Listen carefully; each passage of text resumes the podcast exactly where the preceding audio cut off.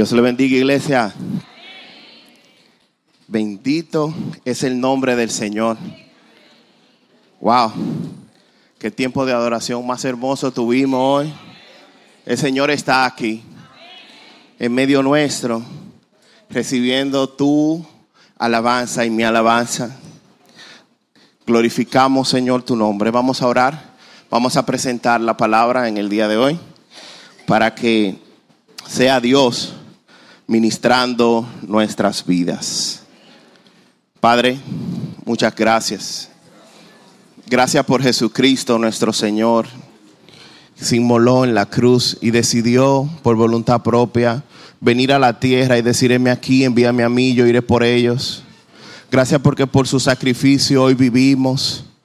Gracias Señor porque Él se entregó su sangre, entregó su vida, nos modeló el verdadero camino que deberíamos vivir para que un día estemos ante el Padre. Padre, gracias por el Espíritu Santo, el cual es el consolador. En medio de un mundo de tanta tristeza, Señor, un mundo de tanto dolor, el Espíritu nos da fuerza y nos da vida. Cuando otros tienen espíritu de error sobre sus almas, nosotros tenemos el espíritu de verdad que nos guía hacia la verdad. Gracias por ese Espíritu Santo que está dentro de nosotros, Señor, que es santo. Mientras nosotros somos malos, Señor, hay un Espíritu que es santo en nosotros. Y eso es un motivo, Padre, para darte la gracia, Señor. Gracias por la iglesia, Señor. Gracias porque tú nos has dado hermanos, Padre. Un pueblo, Señor, que nos ama. Un pueblo que vela por nuestras almas. Nos ha dado pastores, Señor, que oran por nosotros. Gracias te damos. Gracias por mi hermano que está a mi lado, Señor, en esta mañana. Gracias porque su vida, Señor, es un reflejo de ti. Y yo me identifico en su vida con Cristo. Te adoramos, Señor, por todo lo que has puesto en nuestras vidas, Señor. Y hoy queremos que tú pongas palabra para tu pueblo, Señor, y que seamos edificados en ti una vez más, Señor. Descansamos en ti, Señor, en Cristo Jesús. Amén. Muy bien. En el día de hoy, hermanos, he titulado la palabra de esta mañana prediquemos el Evangelio. Prediquemos el Evangelio. Y esto es por causa de que mientras he venido en mis oraciones personales, en este año, inicio de año, el Señor ha puesto en mi corazón una sola meta para este año espiritual. Quizá tú tienes muchas metas y no es mala tenerla. Pero si una meta yo me puse este año es predicar la palabra de Dios. Y hoy yo, aunque no vengo de lejanas tierras, aunque soy de esta misma tierra de ustedes, he, venido a alzar mi voz y a decirle a ustedes, prediquen el Evangelio, prediquen la palabra. Esa es la palabra que se nos ha encomendado. Y quiero utilizar como referencia de predicar el Evangelio al apóstol Pablo, porque creo que en la Biblia no hay alguien más que tenga la característica que él tiene en este sentido. Escuchen esto. El apóstol Pablo fue el hombre más grande de todos los tiempos apostólicos. Después de Jesucristo, el hombre más grande fue el apóstol Pablo. Siempre grande en todo en todo lo que hacía fue grande. Si se le considera en calidad de pecador, era grande. Porque él dijo, yo soy el primero. Si lo contemplamos como perseguidor de la iglesia, era grande. Vemos que llevaba a cabo su labor con extraordinario celo, acosando a los cristianos hasta por ciudades extranjeras. Y Jesucristo mismo le dijo, Saulo, Saulo, ¿por qué me persigues? O sea que era un gran perseguidor. Jesucristo mismo así lo, consideró. Si lo miramos como cristiano, como creyente, vemos que su conversión fue radical. A nosotros nos toma años ir dejando áreas y debilidades de nuestras vidas, pero el apóstol Pablo cambió radicalmente. Su conversión fue de un día para otro. Incluso los apóstoles no lo podían creer.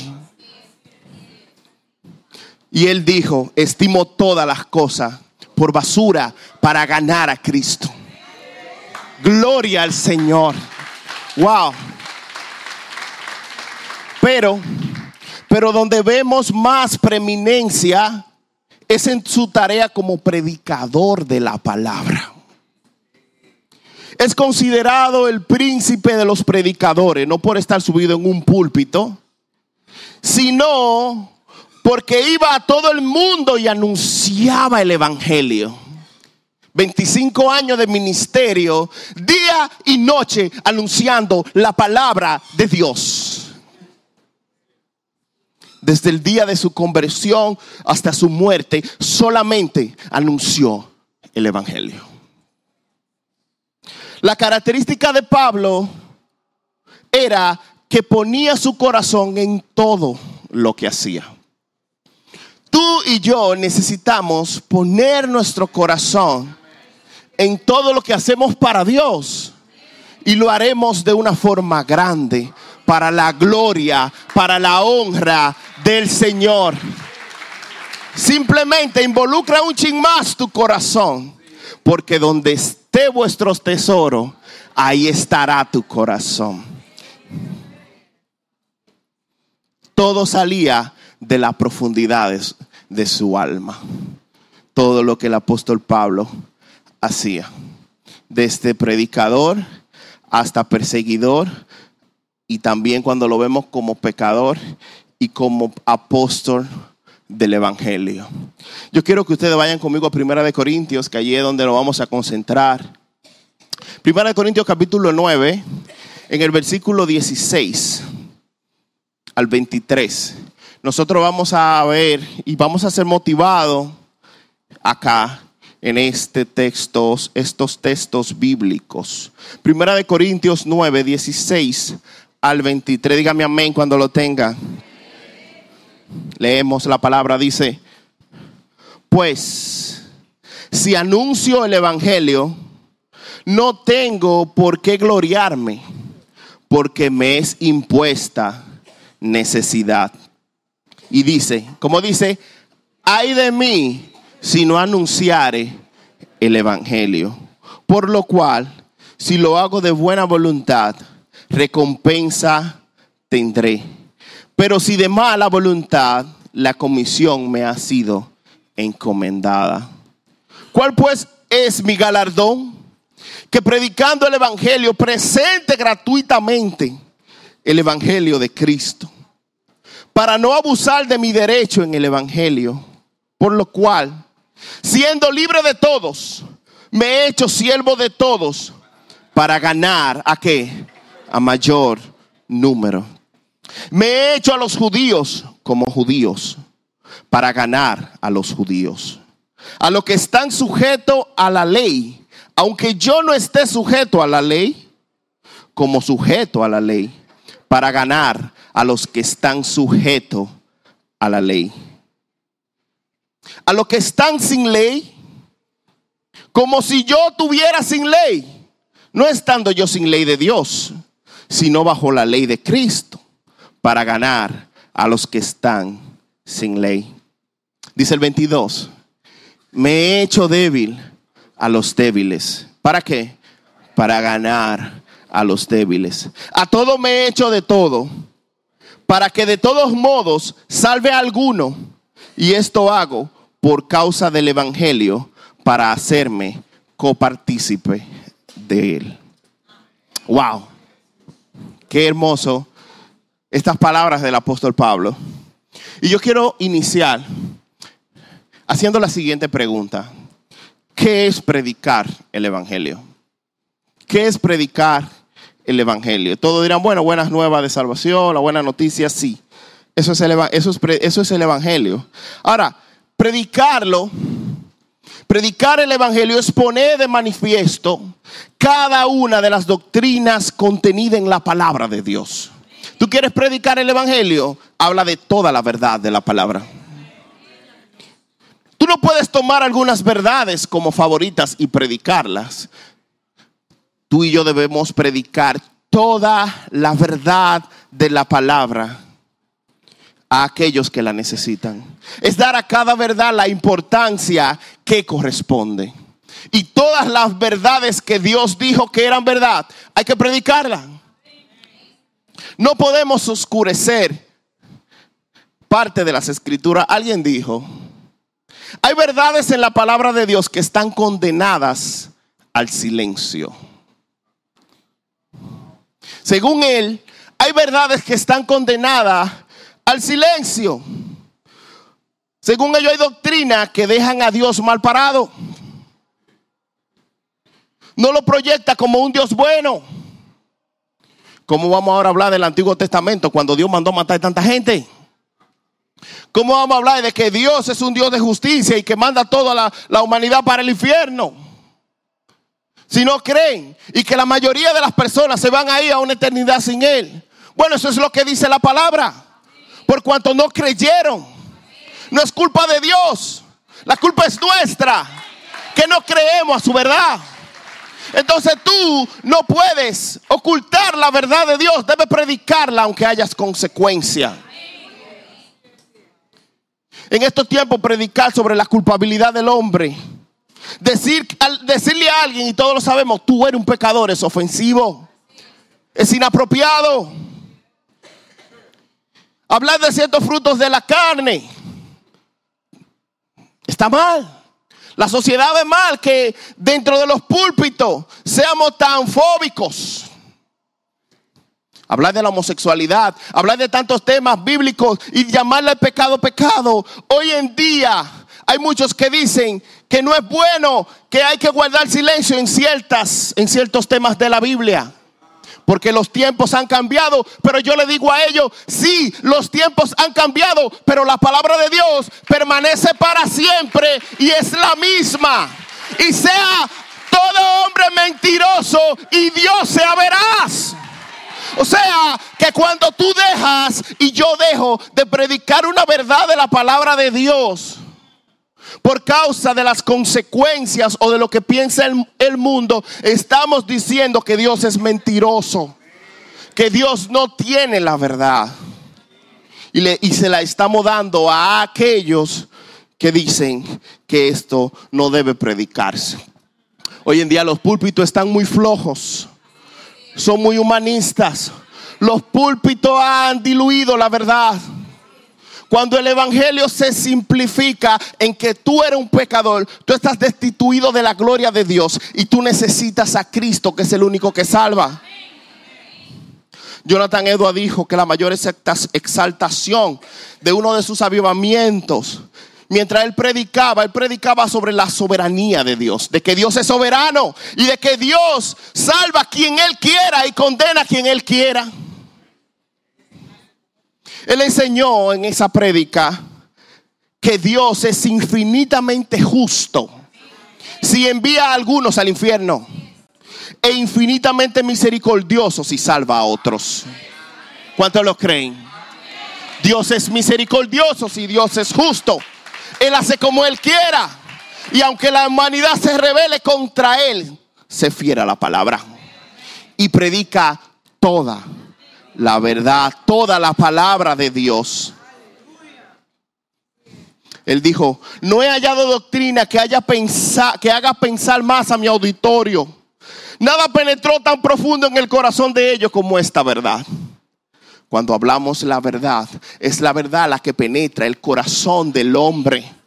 Una verdad a media no convertirá a nadie. Necesitamos predicarle toda la verdad y es con toda más que toda la verdad que somos libres.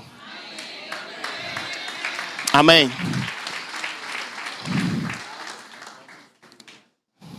O sea que cuando dice la frase, hay verdades en la palabra de Dios que están condenadas al silencio, yo le pregunto, ¿quién soy yo para juzgar la verdad de Dios? ¿Puedo poner su palabra en balance y decir esto es bueno o esto es malo? ¿Quiénes somos nosotros? Tú y yo lo único que somos es portadores de su gracia, vasos de honra que Él ha utilizado en su gracia para comunicar el Evangelio. Y hay de ti y hay de mí si no anunciamos el Evangelio. Yo no estoy llamado a juzgar la verdad, fui llamado a proclamarla. Proclamarla, predicarla. Toda la escritura que dice es inspirada por Dios. Y es útil para qué? Para corregir, para enseñar, para redargujir, para corregir y para instruir en justicia. La misma palabra que ofende al hombre es la misma palabra que salva a otros.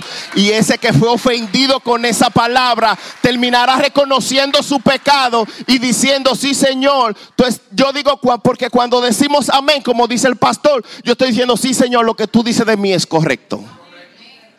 Lo acepto. Y eso es lo que hace que cambiemos. O sea que es toda la escritura. Ahora dígale que está a tu lado. Eres el instrumento de Dios para que el mundo crea. Eres el instrumento de Dios para que el mundo crea. Vayan ahí mismo a 1 Corintios 9, 16, en la parte B.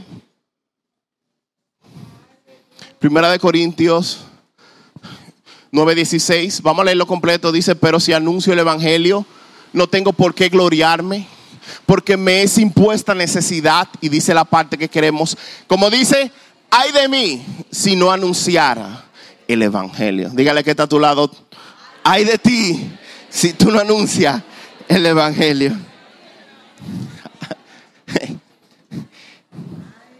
Así como la salvación, hermanos, viene por medio de la fe.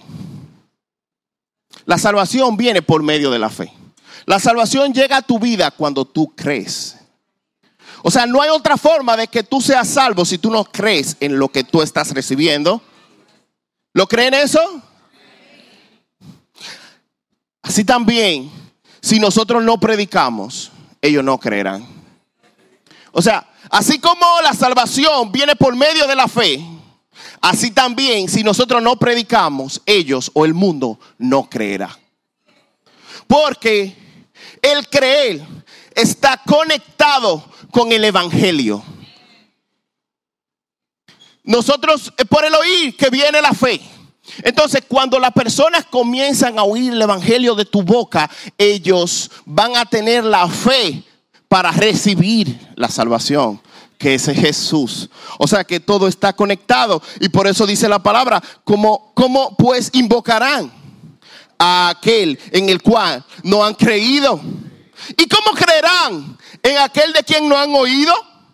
¿Y cómo oirán si no hay quien le predique? O sea, tú eres el instrumento de Dios para la salvación del mundo, pero en ti y a mí se nos ha dado la responsabilidad de anunciar el Evangelio. Dios sujetó la salvación de la humanidad a la locura de la predicación. Es que la humanidad se salvará si se predica. Si no hay predicación, no hay salvación. Por eso aquí tratamos de llevar la palabra correcta cada domingo y durante la semana, porque de la única forma que se va a manifestar salvación es por medio de la predicación. Pero si tú y yo no hablamos, las piedras hablarán. O sea, que tú tienes una gran responsabilidad y es anunciar de que Cristo es el Evangelio. Ay de mí, dígale que está a su lado, ay de ti, si no predicas el Evangelio. Wow, cuando Pablo dice la palabra ay, es la palabra guay en griego, que lo que significa es maldición. Maldito yo si no predico el Evangelio. Pero cuando yo comparo la vida de Pablo, que por predicar el Evangelio fue traicionado por los mismos de él. Por predicar el Evangelio, el apóstol Pablo fue azotado. Fue llevado al capo, a, la cárcel más oscura en Corinto. Fue apedreado, fue desamparado y le dijo, tráeme los capotes y tráeme las cosas que Demas me has desamparado. Pablo fue desamparado, dejado solo. Pablo fue calumniado por predicar el Evangelio. Compadeció a tres reyes por predicar el Evangelio. Incluso murió por la causa del Evangelio en una horca. Fue descapitado. Le mochan la cabeza. Y él dice, ay de mí, si no predicare el Evangelio. Pero Pablo, tú sufriste demasiado por predicar el Evangelio. Pero él está diciendo, peor me va a pasar si no lo predico. A mí me pasó muchas cosas difíciles durante estos 25 años, pero peor será si yo no lo anuncio.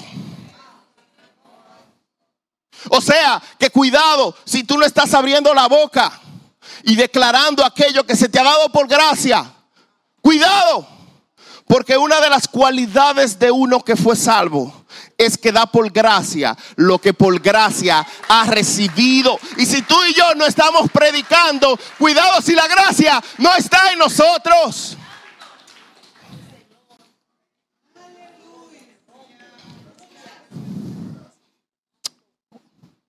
¿Para qué? ¿Para qué predicamos el Evangelio? Primera de Corintios 9, 19. Seguimos ahí mismo. ¿Para qué predicamos el Evangelio?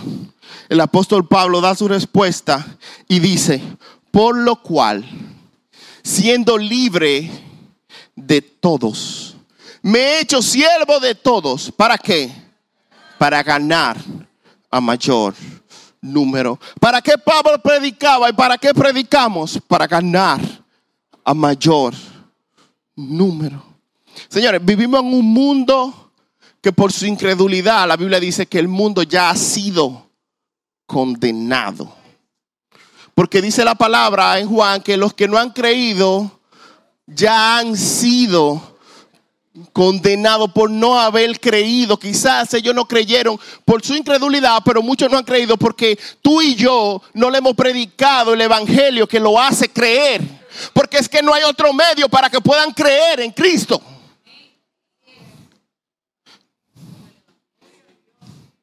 El mundo ya ha sido condenado y el apóstol Pablo estaba claro de esto. Y él quería ganar a mayor número. Aproximadamente mueren diariamente 150 mil personas en el mundo. Y la mayoría se van para dónde? Para el infierno. Los que entran en el infierno no podrán ser redimidos jamás. En el infierno solamente hay una puerta de acceso, pero no hay una puerta de salida. Todos aquellos que caen en aquel lugar de tormento estarán allí por toda la eternidad. Y por eso el apóstol Pablo dijo, me he hecho siervo de todos para ganar a mayor número. Y por eso él dije, entendiendo esto, yo voy a reducir mi estilo de vida, yo voy a reducir mis conversaciones, yo voy a reducir mis metas en mi vida. Así que, hermanos, cuando fui a vosotros para anunciaros el testimonio de Dios, no fui con excelente de palabra o de sabiduría, pues me propuse no saber entre vosotros cosa alguno, sino a Jesucristo y a este crucificado.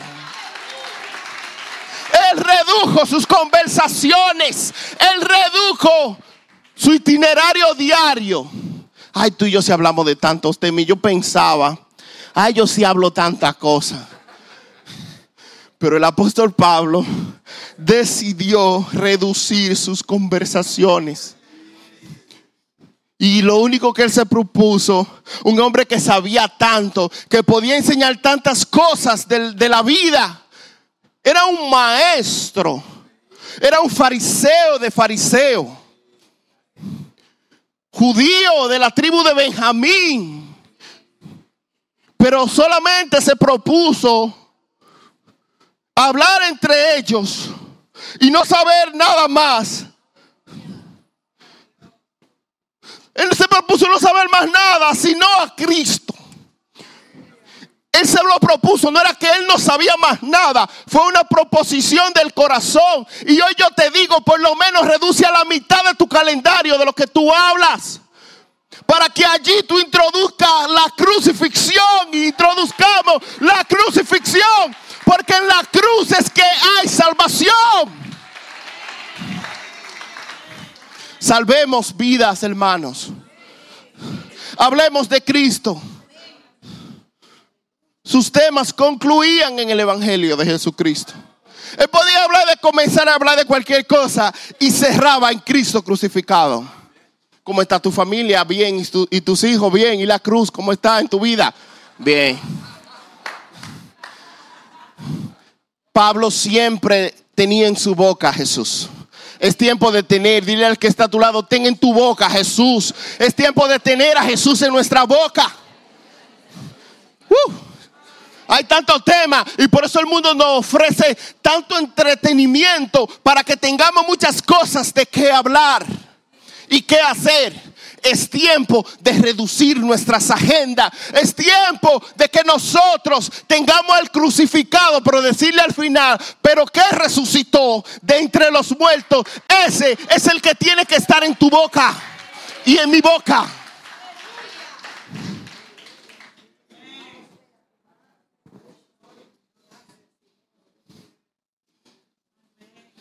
Miremos el propósito. Vayan conmigo a Lucas 1.16. Miremos el propósito de otros hombres de Dios.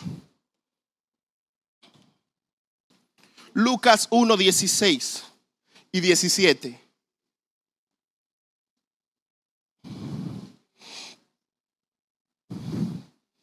Hablando de Juan el Bautista.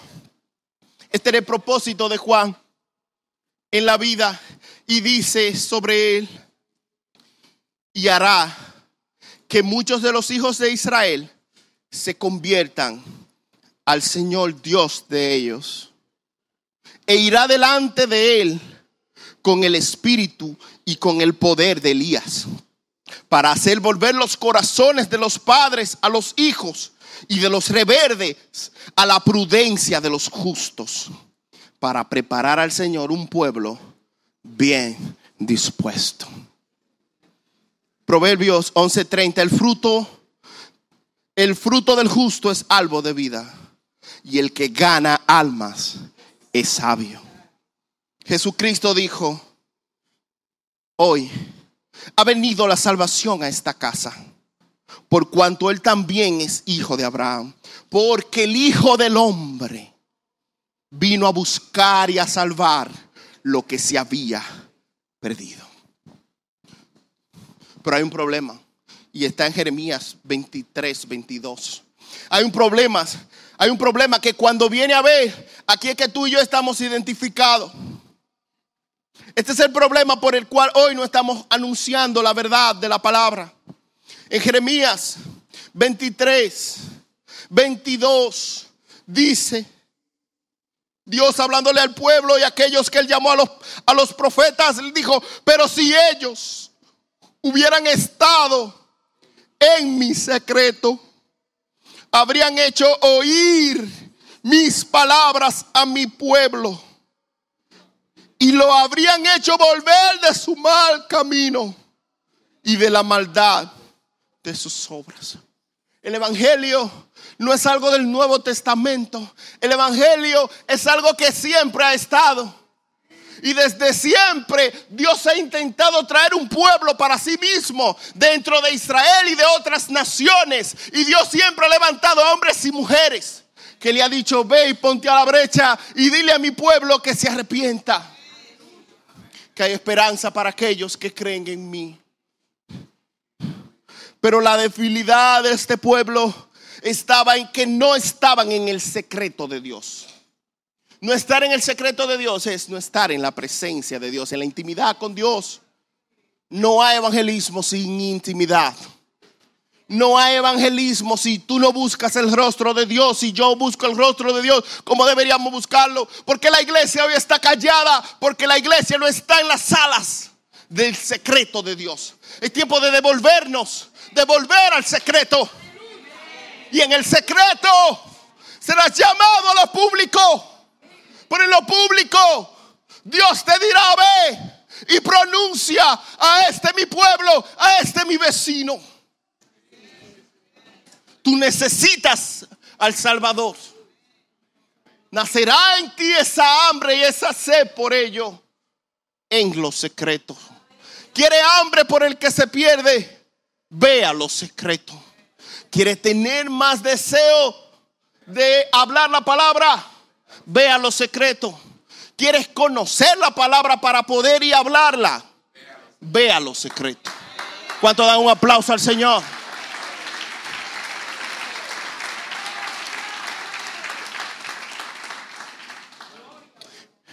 Ese era parte, ese era uno de los problemas que hoy se puede reflejar en nuestras vidas, pero aquí hay otro.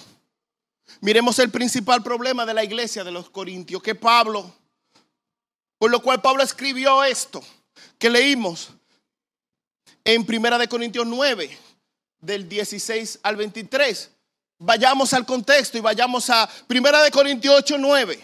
Miremos el principal problema de la iglesia hoy en día.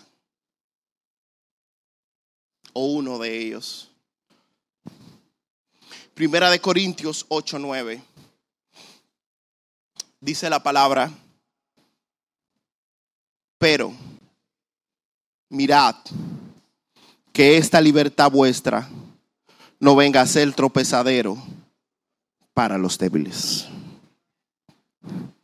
El problema, la causa por lo cual Pablo escribió todo lo que habríamos leído es porque él veía un pueblo que lo que andaba buscando era libertad. Los corintios estaban preocupados por cuánta libertad podían disfrutar. Es el problema de hoy en día, que como iglesia estamos enfocados en qué tanta libertad podemos nosotros disfrutar siendo cristianos. Estamos tan enfocados en nuestros propios beneficios que nos olvidamos de la necesidad. Nadie que anda buscando sus beneficios puede mirar la necesidad ajena. Un creyente inmaduro y eso seguro somos nosotros. Un creyente inmaduro siempre preguntará, siempre preguntará hasta dónde puede llegar sin pecar. ¿Puedo hacer esto? ¿Puedo hacer el otro? ¿Qué me he permitido, líder? Y siempre tus derechos estarán por encima de tus propósitos, de lo que Dios te ha llamado a hacer. Vivimos en un mundo que está más pendiente a sus derechos que a sus deberes. Tú no puedes decir nada del otro porque tú lo estás ofendiendo. Todo el mundo sabe cuáles son sus derechos, pero no todo el mundo sabe cuáles son sus deberes. Entonces es tiempo que dentro del reino apliquemos este, este principio. Que sepamos cuáles son nuestros deberes. Y no estemos enfocados en si el líder me visitó, en si el hermano está pendiente y oró de mí, en si el pastor me llamó el día que yo estaba enfermo, en si fulano vino hizo tal cosa y me ofrendaron. No esté tan pendiente de ti. Miremos cuáles son nuestros deberes. Y esta iglesia quería estar enfocada en cuáles eran sus necesidades, que si ellos, y ellos le preguntaban al apóstol Pablo, pero tú no enseñaste a nosotros a, que lo sacrificado a los ídolos no es pecado, pero yo me lo como, pero hay un hermanito cerca que se descarrió porque tenía problemas con el, el adorar ídolos, pero al verme a mí, pero este es mi derecho, se descarrió porque esa era su debilidad. Y yo no miré cuáles eran mis deberes Mirar a tus deberes siempre te va a hacer mirar horizontal. Mirar el amor. Es el amor de Cristo. Como dice la palabra. Yo hoy le voy a enseñar una nueva ley. Y es la ley de Cristo.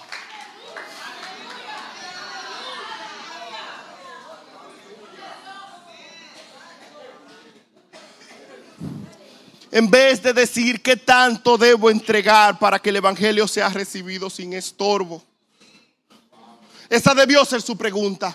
¿Qué tanto debo entregar? ¿Qué libertad debes ceder tú para ganar algunas almas para Cristo? Yo me he hecho siervo de todos para ganar a mayor número. ¿Entendieron? ¿Por dónde viene el apóstol Pablo? Por ahí mismo viene. Primera de Corintios 9, 19. Volvemos y leemos nuestro texto. Por lo cual, siendo libre de todos, él era libre de todos.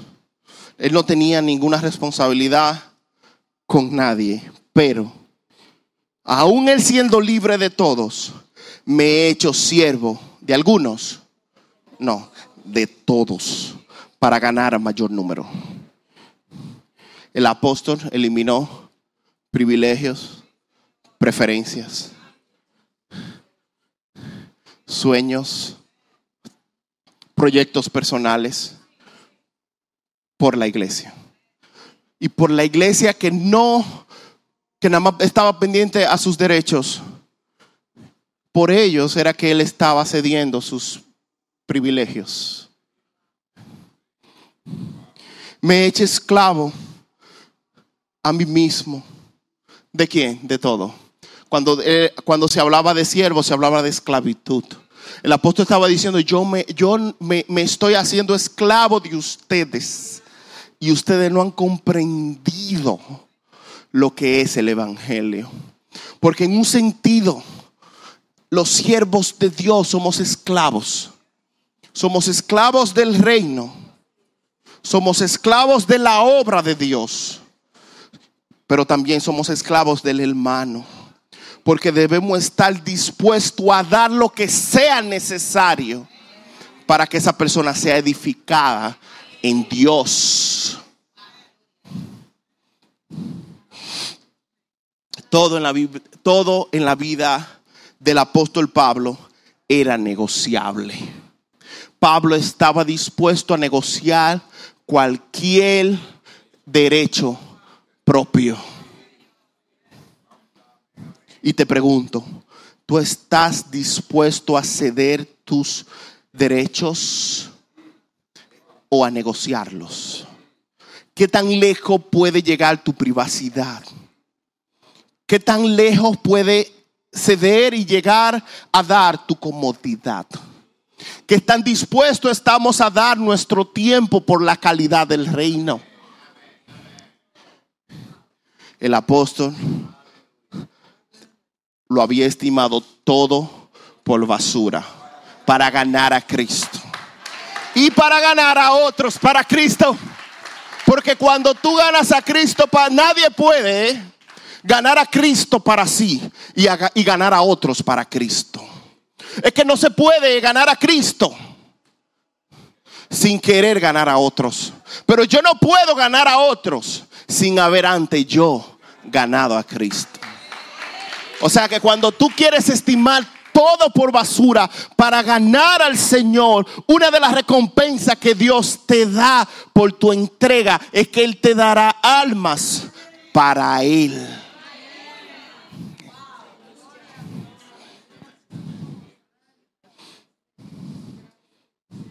Porque el Hijo del Hombre no vino para ser servido, sino para servir y para dar su vida en rescate por mucho esclavitud. El Señor le enseñó esto a Pablo y Pablo lo apropió a su vida y al final dijo, sean imitadores de mí, como yo lo soy de Cristo. Y aquí entra lo bueno. Primera de Corintios 9:20. Aquí entra lo que Pablo hizo.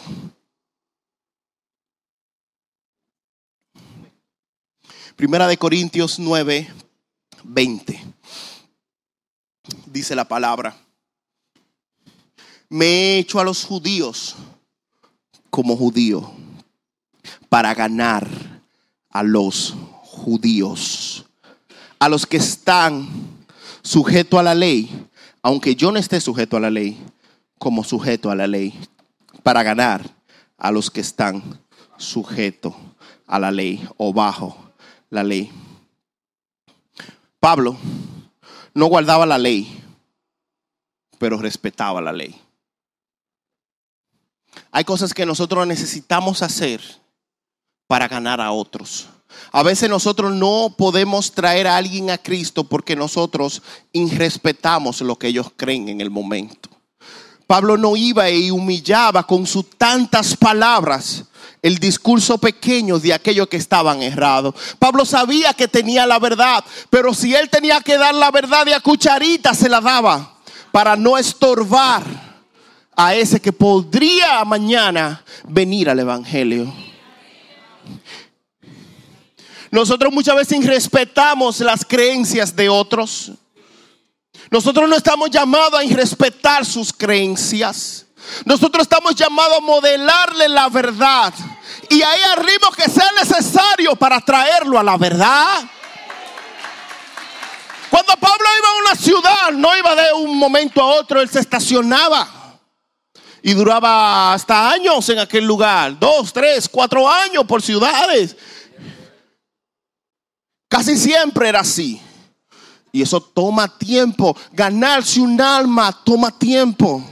Si alguien tiene raíces religiosas, tomará tiempo desencamar esas raíces e introducir la semilla del Evangelio. No de la noche a la mañana creerán. Por lo tanto, sé prudente y ten paciencia, porque Dios es paciente para los que se pierden. Por eso no ha venido. Esperando a que todos procedan al arrepentimiento, dándole tiempo a este mundo. Hoy decía Pablo, Señor, cuán longanimidad hay en ti. Y lo aprendió de Dios. A veces nosotros no nos desesperamos, este y soy estamos en banda, vete de ahí, incrédulo, católico, musulmán, lo que sea. Porque tu familia sea lo que sea, dale tiempo. No, yo no voy a ese tipo de cosas y no me haga eso. O sea, tenemos que tener mucha cuenta con incluso con las cosas que ellos hacen. Respétala. No es que la hagas. No quiere decir que tú te metas a ser como ellos para traerlo al Evangelio porque te puede quedar de camino. Respétala. La sal nunca cede. La sal nunca cede. Ella va salando poco a poco hasta que termina salando el ambiente.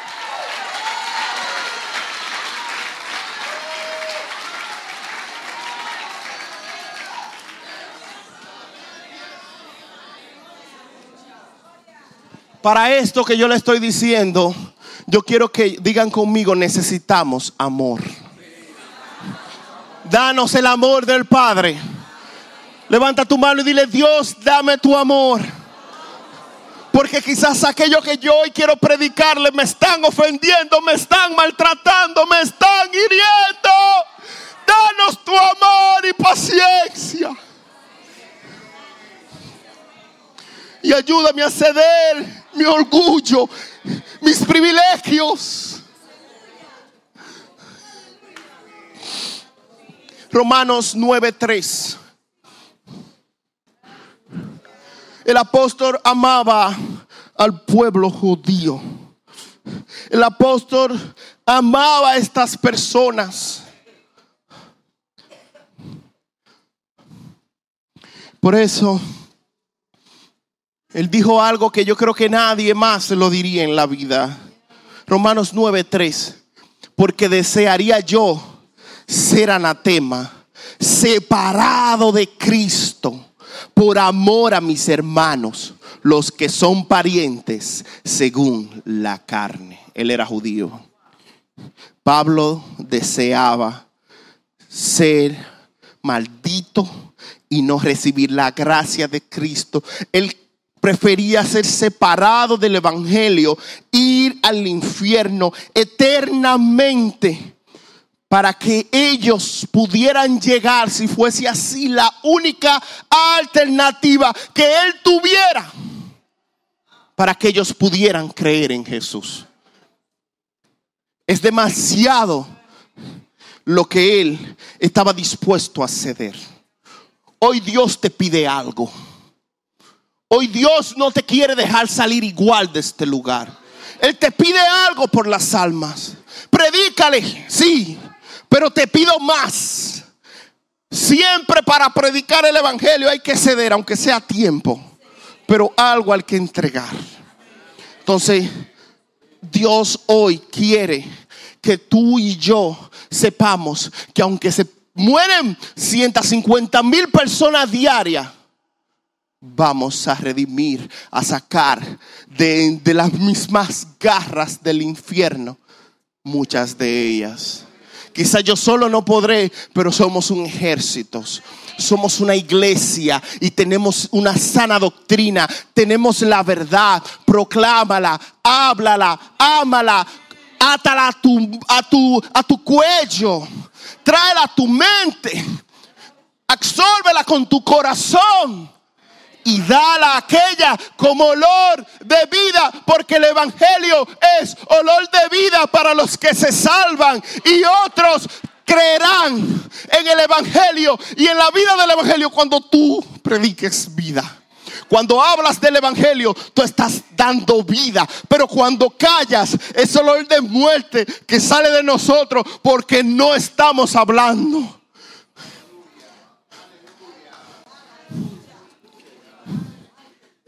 Entiende esto, cuando tú predicas el Evangelio a Jesucristo, aunque tú no veas que sucede nada, aunque tú no veas que crea, de ti está saliendo vida.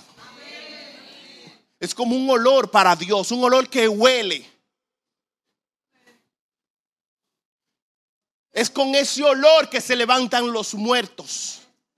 Es con el olor de la vida del Evangelio es que eso detona en ellos una regeneración en sus almas y ellos pueden venir a Cristo.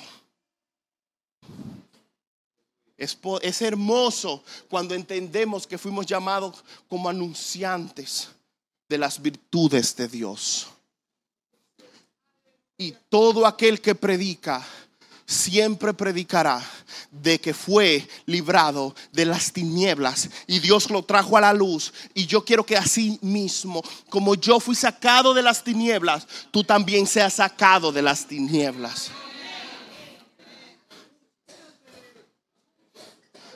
Anunciar las virtudes es anunciar el reino, es anunciar que tenemos una herencia, es anunciar que hay un reino que no se marchicha, marchita, que es inconmovible, inagotable, que es un reino eterno, que es un reino que tiene una cabeza que lo sabe todo, que lo cuida todo. Cuando tú hablas del reino de los cielos y las personas oyen esas palabras, hay en su corazón un movimiento un fuego que comienza a moverse en el corazón del que no cree. Y dirán como aquellos creyentes, wow, yo sentía un fuego mientras él me hablaba, aunque no te diga nada. Ese fuego se siente, mi hermano. Aunque el, aunque el muerto no se levante, pero se calentará. Y en algún momento, esa frase mía, esa frase mía, esa frase guárdenmela por ahí, que a mí se me olvida. Bueno, este video allá atrás, me lo manda. No, ya no puedo. Andy Cáceres al final. Sustítenlo así el mensaje, por favor.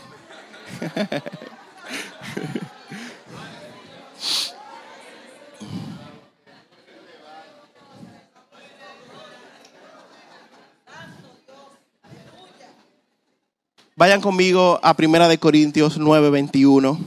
Miremos el otro tipo de persona.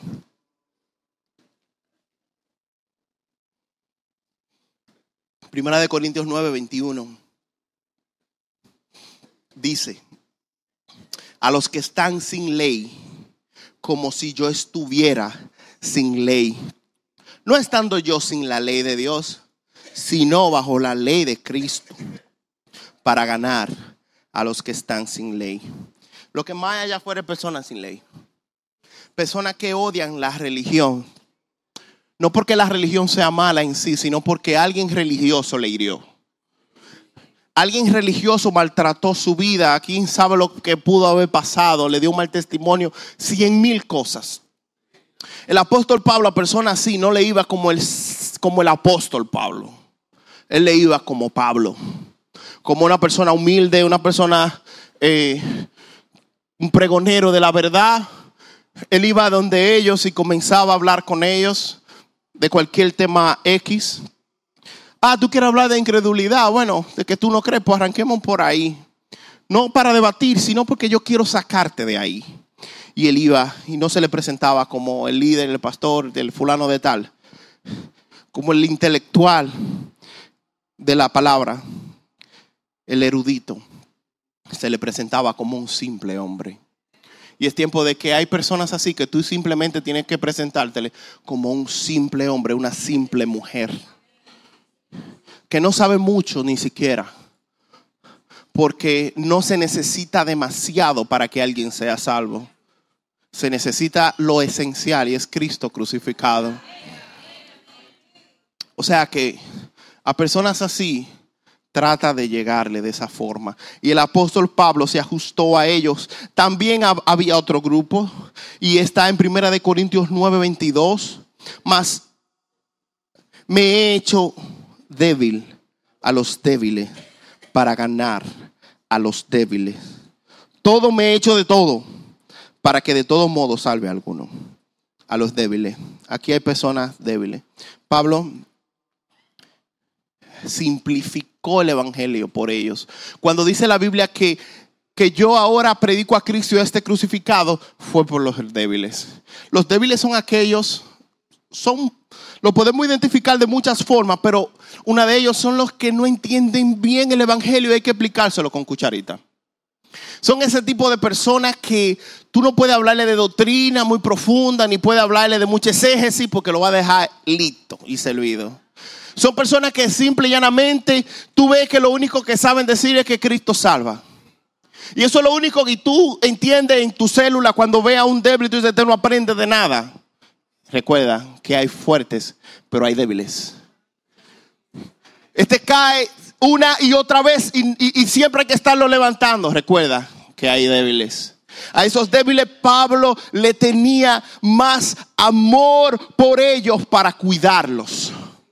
Entonces, hoy yo te animo a que cuides a los débiles, a que le prediques a ellos, a que le simplifiques el evangelio y le sigas teniendo paciencia como a los demás. Porque al final todos necesitan el amor y la paciencia de Dios. Estaba Pablo dispuesto a repetir una y otra vez lo mismo hasta que entendieran. Y eso lo vemos en sus cartas, que él dice, y esto lo vuelvo y lo digo una y otra vez. Y Pablo en muchas ocasiones, y lo que decía en un libro, lo volvía y lo repetía en otro. Ese pasó los 25 años repitiendo lo mismo. A veces tú quisieras enseñar algo nuevo, algo que tú aprendiste, no es necesario. Repite lo mismo. A Cristo y a este crucificado. Ese es el todo del hombre.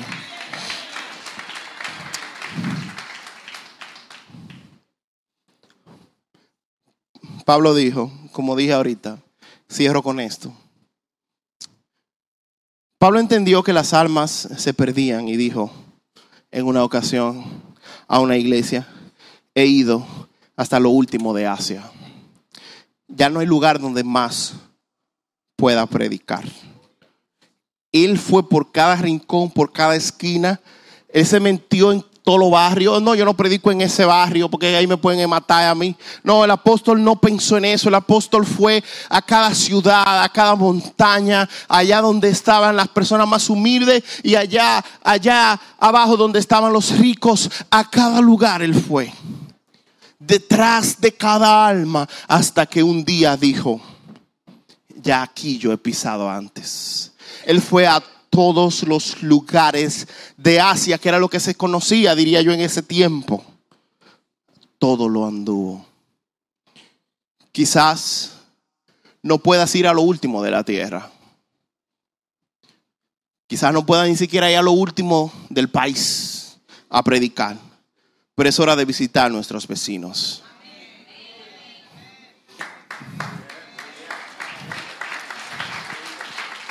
Hoy vivimos un tiempo donde no nos conocemos unos a otros y yo soy, yo estoy metido ahí. No conocemos a los vecinos, no conocemos a que vive a una esquina. Es tiempo de visitarlos. Es tiempo de visitar nuestras familias. Comencemos por Jerusalén, por Judea, hasta lo último de la tierra, pero primero comencemos por Jerusalén. No nos vayamos hacia lo último de la tierra sin antes haber pasado por Jerusalén. Tú tienes tu familia, yo tengo mi familia que se están perdiendo. Saquemos un día a la semana, saquemos un, momento cada, cada dos semanas o quizás una frase al día, pero ten el Evangelio en tu boca. Alguien lo necesita. Es como un bocado de pan. Alguien tiene hambre.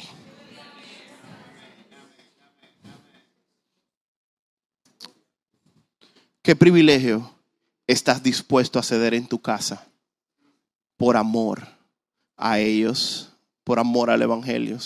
Qué privilegio estás dispuesto a ceder en tu trabajo por amor a tus compañeros, jefe de empresa, que estás dispuesto a dar, empleado, que estamos dispuestos a dar por amor de Cristo. Hoy Dios nos ha hablado, vayan, prediquen mi evangelio. Yo no quiero que mi evangelio deje de ser predicado, nos dice Dios. Yo tengo un pueblo que me representa, que yo lo he instituido como embajadores, yo lo he instituido a ellos como a aquellos que yo lo he destinado a.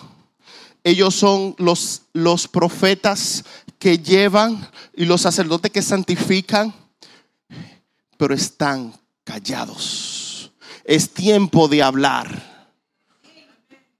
para que las piedras no hablen. Es tiempo de hablar. No le dejemos el evangelio a los herejes.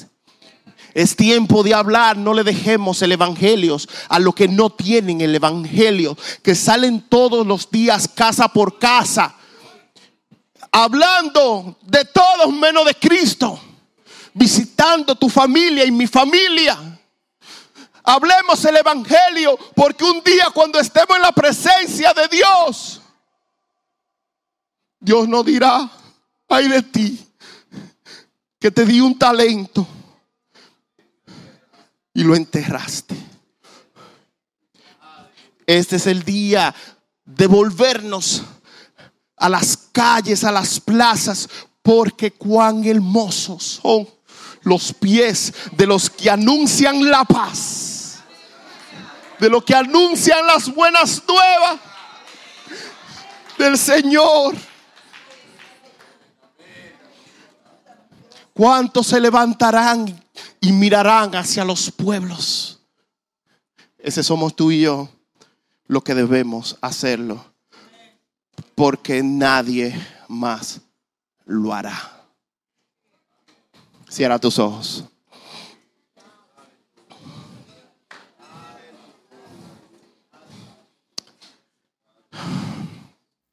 Señor, perdónanos. Perdónanos, Señor, porque no sabemos lo que hacemos. Perdónanos, Señor, porque la palabra está en nuestra boca y no la abrimos. Perdónanos, Señor, porque somos alimentados semanalmente, bien alimentados, y lo único que sabemos es eructar cuando reposamos. Estamos engordados. Estamos de una forma que Quizás necesitemos un poquito más de, pruebas y procesos. estamos cómodos. La iglesia en aquellos tiempos, mientras fue perseguida, perseguida la iglesia crecía. En el momento en que la iglesia perseguía a ella, la iglesia murió. La iglesia siempre necesitará ser perseguida. Y de una forma u otra, Señor, quizás ya no vendrán por nuestras vidas. Pero es que la persecución que hay ahora hacia nosotros es tan sutil que el enemigo ha venido por nuestro tiempo, por, por nuestros derechos y nos ha dado más derechos y privilegios y lo hemos recibido. Es tiempo de que la iglesia se levante y le diga al rey, tus tesoros sean contigo, mundo. Señor, en el nombre de Jesús, rescátanos en esta hora. Estamos dormidos. Estamos callados. El enemigo ha tapado nuestra boca. Nos han sobornado. En esta hora, Señor. Queremos volver al fuego de la palabra. Queremos volver a anunciar a nuestro Señor Oh Padre, si nos levantáramos, hiciéramos, Señor, estruendo en la tierra. En el nombre de Jesús, Señor, con corazón dispuesto. Levanta hombres y mujeres en esta hora, Espíritu Santo. Paseate sobre nuestras vidas. Oh, ya tú has puesto alabanza en nuestra vida. Oh, ya tú has puesto tu palabra en nuestras vidas. Ahora que salga de nuestras vidas la palabra hacia otros. En el nombre de Jesús fuimos llamados a resplandecer. Pero no solamente resplandecemos con el testimonio. Resplandecemos cuando hablamos. Y esa luz sale de nuestra boca. En esta hora, Señor, danos el amor y la paciencia. Danos la fuerza. A esa fe añade virtud, conocimiento, entrega, amor fraternal. En el nombre de Jesús. Que no nos quedemos en simplemente creer. En el nombre de Jesús. Oh Señor. Gracias te damos. Gracias Señor. Gracias Señor. Gracias por la nueva oportunidad. Misericordia hay para nosotros. Los callados ahora seremos los que gritarán. Oh, bendito el pueblo sobre cuyo Jehová cae sobre él. Bendita la congregación que cae Jehová. Y ahora tú nos has bendecido para que nosotros bendicamos a otros. En el nombre de Jesús, Señor. En el nombre de Jesús, despierta tu iglesia, despiértalo, Señor, porque es una guerra espiritual. Creemos que la guerra espiritual es simplemente no pecar, también es no hablar. Y por eso en esta hora, oh Señor, se levanta tu pueblo, Padre, en fe a marchar sobre esta, sobre esta ciudad. En el nombre de Jesús nos levantamos a proclamarte. Nos levantamos a proclamarte, Señor. En el nombre de Jesús. En el nombre de Jesús. Sea tu pueblo en esta hora, Señor. Avivados. Avivados. Gracias.